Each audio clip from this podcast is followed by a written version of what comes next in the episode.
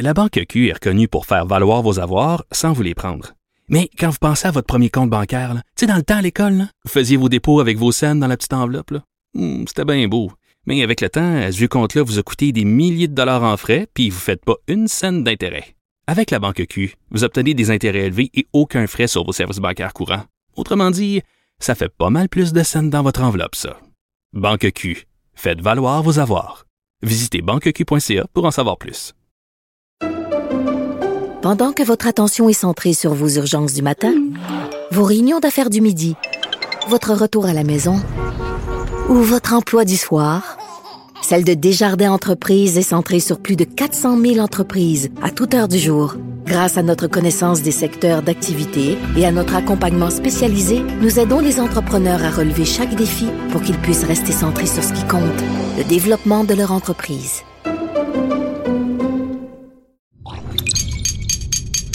Cube Radio. Il connaît tous les dessous de la politique. Chef du bureau d'enquête de l'Assemblée nationale. Antoine Robitaille. Là-haut sur la colline. Là-haut sur la colline. Cube Radio. Bon mercredi à tous. Aujourd'hui à l'émission pour aborder le dossier du retour de Pierre Fitzgibbon au Conseil des ministres. On s'entretient avec Vincent Marissal de Québec solidaire qui avait déposé la plainte ayant conduit à la démission du ministre en juin. Tout ça pour ça, a réagi le député de Québec solidaire qui trouve que le ministre s'en est sorti finalement assez facilement. Vincent Marissal aussi est un ancien chroniqueur politique et on aborde avec lui le dossier des élections fédérales. Québec solidaire n'aide pas. Le NPD dans ce scrutin jure-t-il un parti orange fédéral que Marissal trouve bien centralisateur dans cette campagne. Mais d'abord, mais d'abord, c'est l'heure d'écouter quelques notes de Black Sabbath, ce qui annonce notre rencontre quotidienne. Cube Radio. Les rencontres de l'heure. Rémi Nadeau et Antoine Robitaille. La rencontre Nadeau-Robitaille.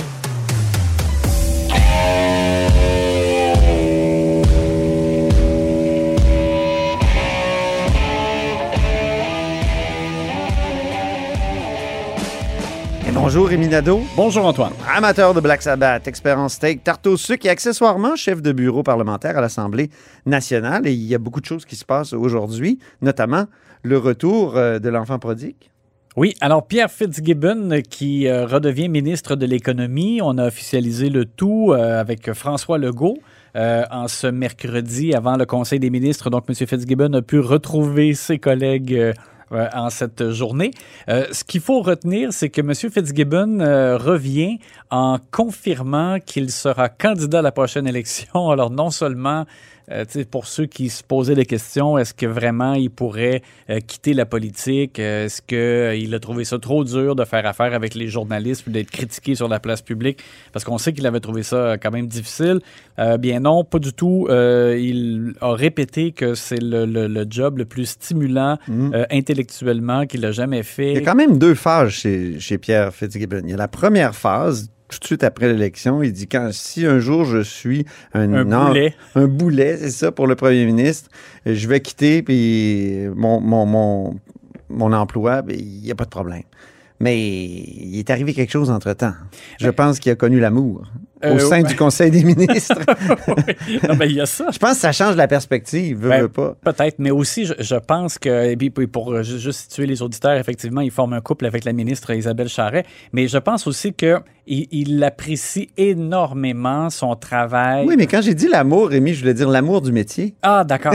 Alors, Non, je pense qu'il aime beaucoup être ministre. oui, alors vraiment, c'est euh, le fait de pouvoir euh, négocier des deals avec des entre- les entrepreneurs, les gens ententes. connaît, etc.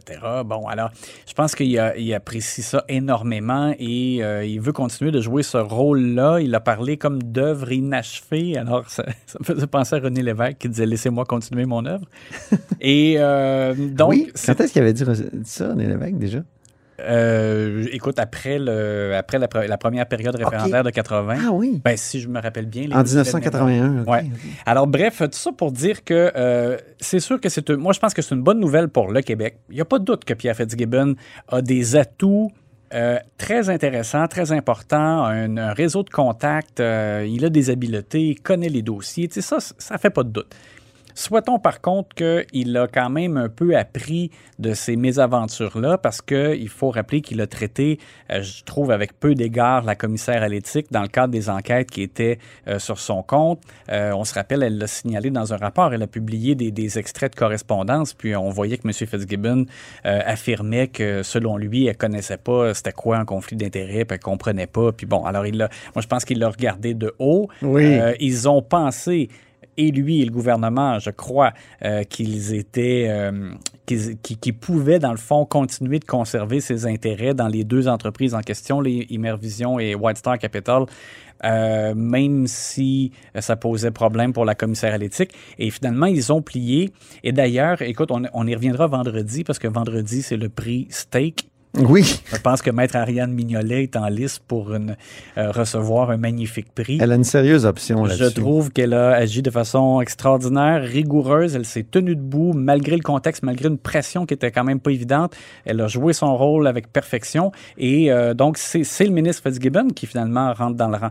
Euh, et c'était extrêmement compliqué, semble-t-il, de se débarrasser de ces actions-là. Puis là, ben, quand même en relativement peu de temps, parce que ça fait même pas trois mois qu'il qu'il s'est retiré du Conseil des ministres, euh, il a réussi euh, à, à les vendre. Et ce qu'il a dit, là, c'est pas... il Mais il a fait une mauvaise transaction. Ouais, c'est ça. Il n'est pas entré beaucoup dans les détails. On croit comprendre qu'il a perdu par rapport à ce qu'il à ce qu'il envisageait comme profit pour ces parts-là.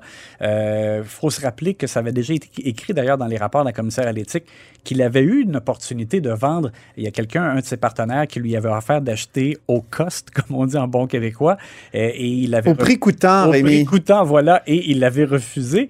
Alors là, je pense qu'il a accepté le sacrifice de, de perdre un peu par rapport à ce qu'il envisageait, euh, parce qu'il a choisi vraiment de, de jouer son rôle de ministre de l'économie. Alors, alors c'est une bonne nouvelle pour le respect des règles éthiques, parce qu'il est rentré dans le rang, et une bonne nouvelle, je pense, pour le Québec, parce que c'est un ministre de l'économie qui peut avoir euh, une grande valeur euh, dans le contexte de relance économique. Et les oppositions sont pas tout à fait satisfaites. C'est- C'est la définition même d'être une opposition. Oui, Ben, mais- quand même, là, le Gaétan Barrette dit qu'il faut quand même que toute la lumière soit faite sur les deux transactions? En effet, euh, sauf que on sait qu'ils ont eu l'aval de la commissaire à l'éthique. Alors à partir de là, moi je, suis rassuré. Euh, ce que ce M. Fitzgibbon a dit sobrement, c'est que c'est dans le fond les les deux entreprises, la direction dans le cas de dans une un des cas et dans l'autre cas, l'entreprise comme telle qui l'a racheté. Donc, il dit qu'ils ne sont pas passés par une tierce personne. Donc, ils ne risquent pas d'être redevables à quelqu'un. Bon, euh, l'important pour moi, c'est que la commissaire à l'éthique a dit que c'était correct. Donc, écoute, on, on a vu avec quel point elle avait fait preuve de rigueur. Euh, donc, moi, pour moi, je suis rassuré là-dessus et je pense pas que les partis d'opposition pourront vraiment longtemps faire euh, euh, du pouce là-dessus. Ça demeure un ministre fragilisé qui va être, qui, qui, qui, comment dire, qui va faire l'objet de, de questions constantes sur son éthique. Oui, et moi, je pense que c'est ça. Ce qui, va, ce qui va être un peu déterminant, c'est la suite des choses aussi, son attitude. Est-ce qu'il va changer un peu d'attitude par rapport à ce qu'on a connu auparavant? Peut-être qu'il a eu sa leçon, comme on dit, c'est possible. grâce à celle qui obtiendra peut-être le prix Steak vendredi, Ariane Mignolet. Voilà. Rentrée parlementaire de l'opposition, on a un nouveau chef parlementaire au Parti québécois. Oui, exactement. J'aimerais ça qu'on parle, dans le fond, dans les prochains jours, euh, à chaque jour, d'un parti politique, de- des, un des partis d'opposition et euh, comment on, qu'est-ce qu'on prévoit, en fait, pour ce parti-là pour la rentrée? Alors, le Parti québécois, un changement important. Donc, on savait que Pascal Bérubé avait décidé de se retirer du rôle de chef parlementaire qu'il jugeait euh, trop accaparant. Il avait eu aussi des problèmes de santé en début d'année 2020. Euh, bon, il avait demandé à Pascal, à, à Paul Saint-Pierre Plamondon d'être relevé de cette fonction-là. Et euh, le PQ mise sur Joël Arsenault. Moi, je pense que ça dit beaucoup parce que Joël Arsenault, on l'a vu, se, je trouve, se révéler durant la dernière session parlementaire avec notamment l'absence d'Harold Lebel. Il a eu davantage de visibilité et souvent, tu as remarqué que Christian Dubé, bien que Christian Dubé euh, flatte toujours ses opposants, mais dans ce Excellente question. Vous posez des questions fabuleuses. Mais c'est dans- fabuleux, c'est Oui, extraordinaire. Mais dans ce cas-ci, euh, je sais qu'ils ont apprécié beaucoup le, le ton de, de Joël Arsenault, qui est toujours resté extrêmement gentleman, euh, mesuré, euh, tout en ayant quand même de bonnes interventions, des bonnes Il y propositions. a des qualités de communication assez Oui, incroyables. ouais. Exact. Alors moi, je pense que, écoute, c'est vrai, moi, j'avais trouvé qu'il avait vraiment fait une bonne session et on mise sur lui comme chef parlementaire. Donc, c'est lui qui va être le visage du PQ en Chambre et qui va faire face à François Legault, normalement jusqu'à la prochaine élection. Euh, donc, c'est un rôle très important. Je pense qu'il est capable de le faire. Euh, ça aurait pu être, par exemple, Véronique Yvon. On sait que Véronique Yvon est excellente dans ses dossiers importants, comme par exemple les garderies, euh, qui va être un dossier très chaud durant l'automne. Euh, elle est de la commission euh, sur l'élargissement de l'aide médicale à mourir, donc elle a déjà des rôles importants. Et je pense que c'est donc logique que ce- cette fonction-là revienne à Joël Arsenault. Il y a des gens qui se demandent pourquoi c'est Véronique Yvon. Effectivement, moi, j'ai j'ai eu des courriels. Ben, moi, je leur répondrais par la page de l'Assemblée nationale où on fait la liste des dossiers dont elle est responsable. Oui, elle en a J'y vais. Porte-parole du troisième groupe d'opposition en matière d'accès à l'information, d'éducation, d'habitation, de justice, de soins de vie, famille, protection de la jeunesse, relations Québec-Canada. C'est ça. Ben, écoute, au PQ, ils sont pas nombreux. Alors, c'est sûr qu'ils ont tous euh, pas mal de, de tâches. Et Véronique, ils vont des dossiers. C'est ça, juste famille, éducation, c'est énorme là, avec la rentrée ben oui. euh, qui s'en vient. Euh, Mais tant qu'à avoir tout ça, là, pourquoi pas être chef? Parlementaire. Les chefs parlementaires, ils touchent justement à tous les dossiers. Ça aurait été une possibilité, mais euh, je- moi, j'ai, en tout cas, écoute, j'ai, j'ai pas de confirmation exacte là-dessus, mais j'ai l'impression qu'elle, probablement qu'elle souhaitait pas être chef parlementaire Non. et que c'est la raison pour laquelle, euh, ben, euh, Paul Saint-Pierre Plamondon Ah, a c'est clair a regardé dans le reste de l'équipe, c'est ça. Si elle avait voulu, je pense qu'elle l'aurait Ben, obtenu, ça. ce. Exactement, c'est ça. Si elle avait dit, moi, j'ai envie, ben, je pense qu'effectivement, ça lui aurait euh, Mhm. revenu. euh, bon. Et là, c'est Joël Arsenault donc, qui va poser la première question du Parti Oui. québécois. C'est ça, exactement. Et, et là, pour ce qui est de, de- de- des thèmes, au PQ, je sais qu'ils sont présentement vraiment en grande réflexion. Ils sont un peu perplexes à savoir est-ce qu'on peut vraiment avancer de nouvelles idées, faire des propositions fortes pour euh, nous positionner pour l'avenir parce qu'on arrive dans une année électorale. Est-ce qu'on peut faire ça maintenant ou si les gens n'en ont que pour la gestion de la pandémie? Euh, je sais qu'il y a vraiment une grande réflexion présentement. Ils sont pas sûrs comme de, comment ils vont euh, jouer leur pion pour la prochaine session parlementaire. On se dit peut-être qu'on va attendre et que ça sert à rien, que les, que les gens... ça va être difficile dans le, dans le fond pour le PQ d'avoir de la visibilité. Il y a l'élection fédérale. Euh, il y a l'élection municipale qui s'en vient et il y a la gestion de pandémie au travers. Mhm. Euh, bon, et l'autre chose, c'est que... Quoi qu'ils n'ont pas gagné à attendre sur certains dossiers. Ils ont attendu sur la langue, par exemple. Puis finalement, c'est le gouvernement qui a déposé son projet avant que le PQ ait, se soit positionné là-dessus, ce qui, à mes yeux, euh, les a, euh, les- ça n'a pas été bon pour eux. Non, non, et surtout que dans ce cas-ci, même les autres partis d'opposition ont fait leurs propositions avant le PQ, même chose. Ben Donc, oui. euh, bon. Euh, et pour la gestion de pandémie, ils vont être prudents parce que, tu le sais, Paul Saint-Pierre Plamondon s'est un peu brûlé les doigts euh, lorsqu'il a réclamé, par exemple, l'ouverture des gyms, même quand on était en zone rouge, puis après ça, il se les fait reprocher. Pascal Bérubé aussi s'est fait reprocher d'être un petit peu sur une mince ligne là, avec les consignes dans le Bas-Saint-Laurent. Euh, alors, je sais qu'ils ils- ils ont l'intention d'être Ouais. prudents par rapport à ça. Il y a eu les ambivalences aussi sur euh, la vaccination obligatoire. Oui. Le Parti québécois a finalement pris position euh, contre la vaccination obligatoire pour certains, mais contre les, les sanctions. C'était un peu, c'était un peu du zigzag, là. Oui. Oui. Et, et là, dernier point aussi, c'est qui sera de retour? Parce que au PQ, euh, l'important d'abord, c'est de, c'est de ne pas perdre. euh, et bon, éventuellement, ils auraient à faire De des... pas disparaître. oui, ils auraient à faire des gains, mais là, c'est c'est difficile. Euh, bon, est-ce que Lorraine Richard sera de retour? On pense que non, mais c'est pas confirmé. Euh, bon, ça va dépendre un peu de son état de santé. Euh, est-ce que Sylvain Godreau sera de retour? Ça, c'est une grosse question parce que moi, je pense que si Sylvain Godreau ne revient pas, le siège du PQ dans Jonquière est extrêmement en danger. Ah oui. Euh, ces gens-là pourraient facilement basculer vers la CAQ. Il y a un lien, euh, il y a une affection personnelle pour Sylvain lui-même, que les gens, d'ailleurs, dans la circonscription appellent par son prénom. Et c'est pas à qui euh, qui va se représenter. Euh, il s'est mis un peu des gens à dos avec son opposition à GNL, ce qui était très courageux de sa part, par ailleurs. Euh, donc ça, c'est à suivre. Et même chose pour, Véronique Yvon, on ne sait pas, tu sais, est-ce que- est-ce qu'elle va confirmer qu'elle sera candidate. Alors, je sais que du côté du PQ aussi, ils sont à regarder qui revient, qui ne revient pas. Euh, est-ce qu'ils peuvent... Est-ce que Sylvain Roy, dans Bonaventure, va être un candidat indépendant? J'ai hâte de voir. Ça, là-dessus, je peux te dire que j'ai vérifié avec la CAC euh, s'ils étaient intéressés à le, euh, à le faire basculer de leur côté. Et je te dirais que l'intérêt semble mitigé. Non.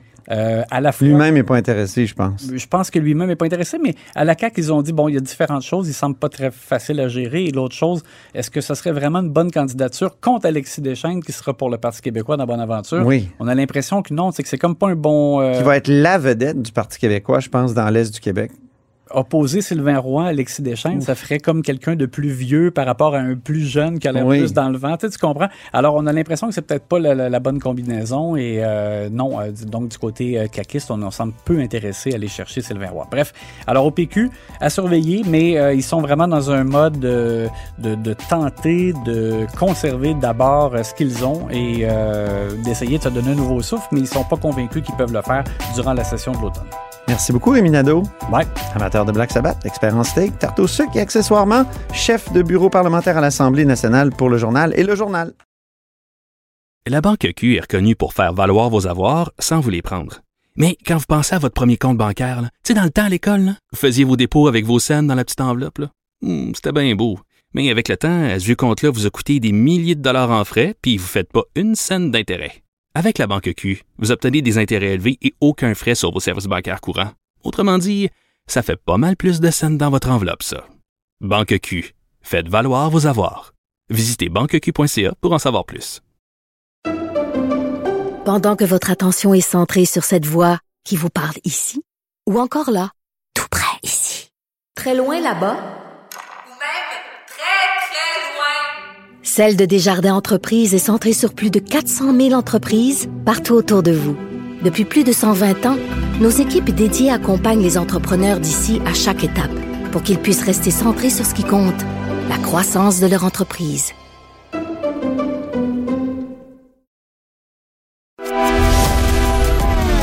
Grand philosophe, poète dans l'âme, la politique pour lui est comme un grand roman d'amour. Vous écoutez Antoine Robitaille, là-haut sur la colline. Au bout du fil, il y a Vincent Marissal, député de Rosemont de Québec solidaire. Bonjour. Bonjour. Donc, euh, Pierre Fitzgibbon, euh, réintégré au Conseil des ministres, euh, ça vous fait quoi? C'est vous qui avez mené la dernière charge là, qui, qui avait fait, qui avait quitté le Conseil des ministres le 2 juin. Oui, c'est pas une grande surprise parce qu'on savait bien que s'il partait pas, s'il quittait pas la politique, euh, il allait essayer de ré- régler ses affaires puis revenir. Monsieur Legault euh, l'aime visiblement beaucoup, c'est des amis, euh, alors visiblement il allait revenir un jour. Mais en fait, j'ai envie de me dire tout ça pour ça, parce que finalement c'était pas si compliqué que ça, régler ses affaires. Puis contrairement à ce qu'on nous laissait croire, euh, il pouvait régler ses affaires et il les a réglées ses affaires. À travers tout ça, euh, il a quand même confronté la, la, la commissaire à l'éthique. Moi, je dirais même qu'il l'a méprisé à un certain moment. Il refusait même de, de, de, de dialoguer avec elle. Il a vraiment, il s'est obstiné. Puis, n'eût été de, de, de ma nouvelle demande de printemps dernier, euh, il serait resté en, en situation de contravention avec la bénédiction du premier ministre. Je vais être bon prince, je demandais qu'il soit en, en règle. Il est apparemment en règle. Cela dit, ça a pris trois ans. Puis le premier ministre vivait apparemment très, très bien avec l'idée qu'un de ses ministres ne respectait pas le code que tous les autres respectent. Parlons d'abord de la commissaire à l'éthique. Est-ce qu'elle ne ressort pas renforcée dans cette, euh, dans cette histoire? Moi, je trouve qu'elle a réussi à tenir son bout, à faire démissionner un ministre. Puis, euh, oui, il est réintégré maintenant, mais elle a tenu son bout comme, aucun autre commissaire. Il y a Jacques Saint-Laurent avant elle. Oui, et heureusement. Parce qu'on se serait fait du mal collectivement comme institution euh, si on avait laissé aller, puis si on avait accepté par dépit ou avec enthousiasme que quelqu'un peut euh, contrevenir au code d'éthique. Cela dit, euh, elle a été mise à rude épreuve. Euh, et, et je répète, là, c'est pas pour me donner tout le crédit, mais si je n'avais pas fait une nouvelle demande de vérification, on aurait continué comme si de rien n'était. M. Fitzgibbon aurait continué ses affaires, il aurait été en contravention et elle n'avait plus vraiment de moyens, à moins qu'un député euh, fasse encore une demande de vérification. Alors, ça devrait nous faire réfléchir On dit souvent qu'une une chaîne est aussi forte que son maillon le, le plus faible, mais en tout cas, le, le, le maillon commissaire à l'éthique, il est solide. Puis moi, ça, ça me rassure. Euh, je suis content de ce résultat-là. L'inverse aurait été épouvantable. Si on avait euh, tout simplement décidé là, de passer par-dessus le commissaire à l'éthique, de faire comme si c'était un paillasson sur lequel tout le monde s'essuie les pieds avant de rentrer, ben, on serait pas bien avancé. Puis je pense que la population s'attend de nous à des standards éthiques élevés. Euh, Monsieur Fitzgibbon, dans un premier temps, avait dit si je suis un boulet pour le gouvernement, je vais démissionner. Dans un deuxième temps, il, il s'est vraiment accroché à son poste. Comment vous expliquez ces espèces de deux Fitzgibbon-là, assez différents? Oui, ben, Pierre Fitzgibbon a une attitude souvent assez euh, cavalière. hein. Je pense qu'il l'avait dit par bravade. Si je deviens un boulet, un boulet pour le gouvernement, je, je, partirai. Euh, de fait, à un moment donné, il est devenu un, boulet pour le gouvernement et il a dû se retirer. Euh, le premier ministre lui-même convenait que ça pouvait plus durer ainsi. Mais c'est vrai qu'il s'est obstiné. Il s'est obstiné euh, et, l'affaire est devenue même, pa- passez-moi l'anglicisme, l'affaire est devenue même personnelle à un moment donné avec la commissaire à l'éthique. Il lui aurait écrit pour lui dire qu'il n'aimait pas du tout ses, ses manières et ses pratiques et qu'il ne le lui répondrait plus. Euh, voyons donc, on peut pas nous nous-mêmes décider que tout d'un coup euh, il y a un des officiers du Parlement qui ça nous concerne pas. Nous, on est au-dessus de ça. Alors il s'est comme mis en situation de supériorité, euh, ce qui faisait pas l'affaire évidemment de la commissaire à l'éthique. Celle-ci, euh, heureusement qu'elle a tenu son bout, heureusement qu'elle est arrivée avec un rapport à la fin qui laissait pas vraiment le choix au gouvernement. Je rappelle quand même que c'est le premier ministre hein, qui est obligé de, de- de quitter ses fonctions comme ça après, après des blâmes répétitifs. Oui. Mais sur le fond des choses, Vincent Marissal, est-ce qu'il y avait un vrai risque de conflit d'intérêts puisque ce sont des, des compagnies qui, euh, qui sont euh, euh, privées, donc ne sont pas cotées en bourse? Euh, Est-ce qu'il y avait des vrais, des vrais risques? Vous savez ce qu'on dit hein, en matière de conflit d'intérêts? L'apparence de conflit d'intérêts euh, est aussi grave que le conflit d'intérêts. Ouais. Moi, je vais vous poser la question autrement. Est-ce qu'on pouvait courir ce risque? Est-ce qu'on pouvait se dire, ah, ben, dans le fond, c'est pas si pas. Non, on peut, on peut pas, parce qu'à ce moment-là, on ouvre une porte nous-mêmes, on ouvre une brèche, puis je dis souvent à la blague, on peut pas être à moitié enceinte, là, mais c'est ça. On peut pas avoir un moitié de code d'éthique.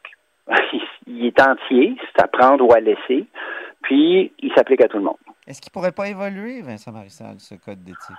Parce que Ben, on sait, là, même, même la commissaire a écrit des choses qui allaient dans ce sens-là, puis il n'y a pas de, de code, euh, à part la Constitution canadienne, il n'y a, aucun document fondamental qui, qui est voué à ne pas changer. Oui, ah oui, oui, constitution qu'on n'a toujours pas signée d'ailleurs et, et à laquelle nous sommes néanmoins soumis.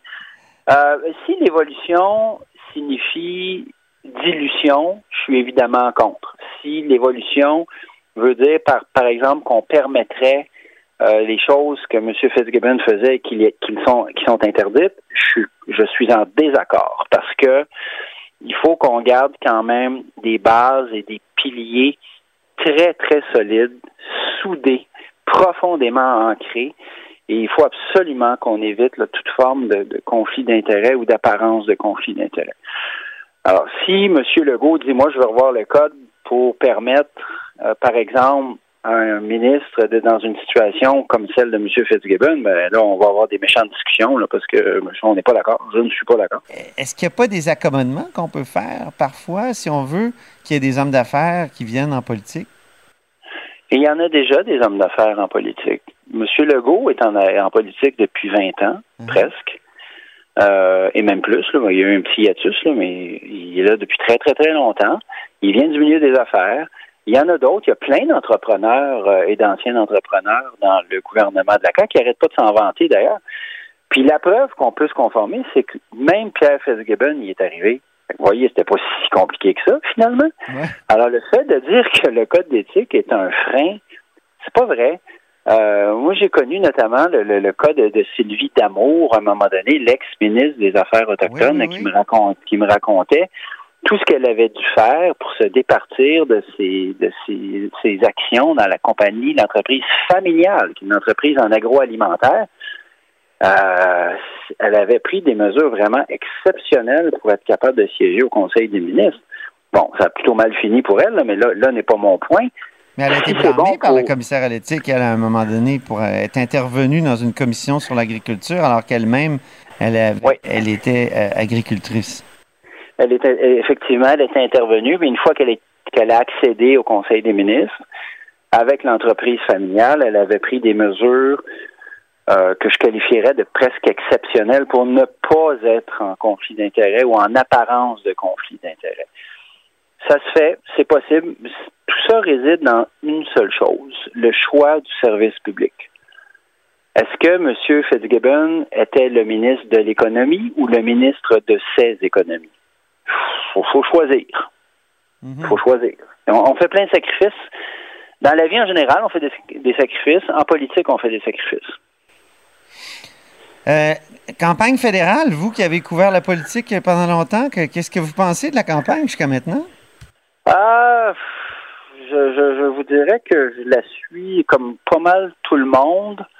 Euh, je trouve ça un peu, je la trouve un peu échevelée. Euh, je vous dirais, je, trouve particulier que le gouvernement qui avait la possibilité de ne pas appeler des élections les fait avec si peu de matériel, si peu de.